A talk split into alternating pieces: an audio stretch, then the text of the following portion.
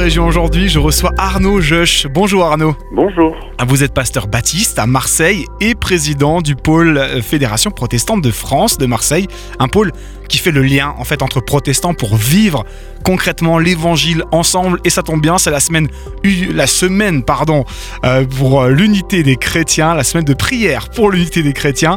Et c'est une belle occasion pour vivre l'évangile ensemble.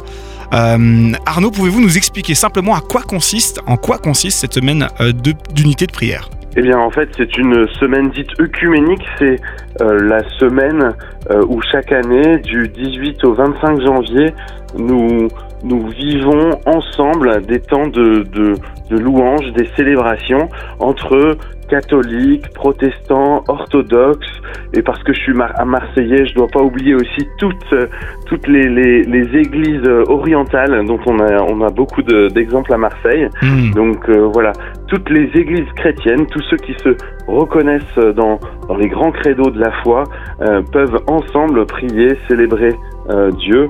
C'est une joie hein, de pouvoir manifester cette unité, cette unité en Christ à cette occasion.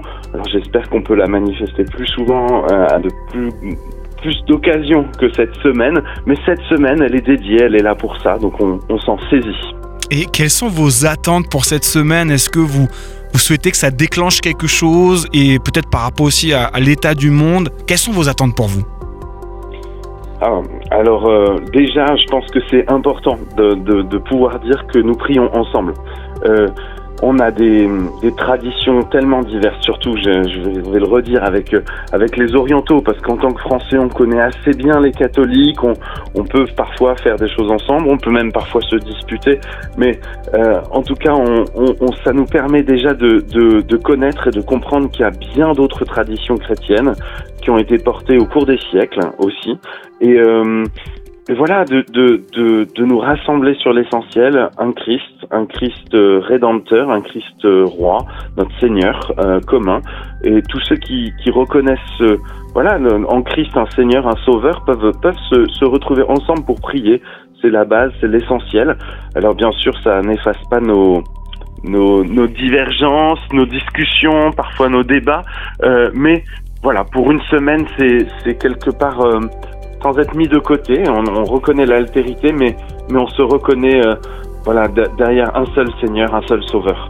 Euh, moi, j'insiste je, beaucoup là-dessus. C'est vraiment l'occasion ensemble de, de, nous recentrer sur l'essentiel et de pouvoir porter le message commun euh, de cet évangile du Christ. Comment se déroulent ces semaines concrètement? Alors, on a un programme riche. Alors, selon les, les régions, selon les villes, c'est très, ça peut être divers. Mais en tout cas, à Marseille, on a une, une, une un œcuménisme assez riche. Euh, et donc, on a, on va avoir beaucoup de célébrations.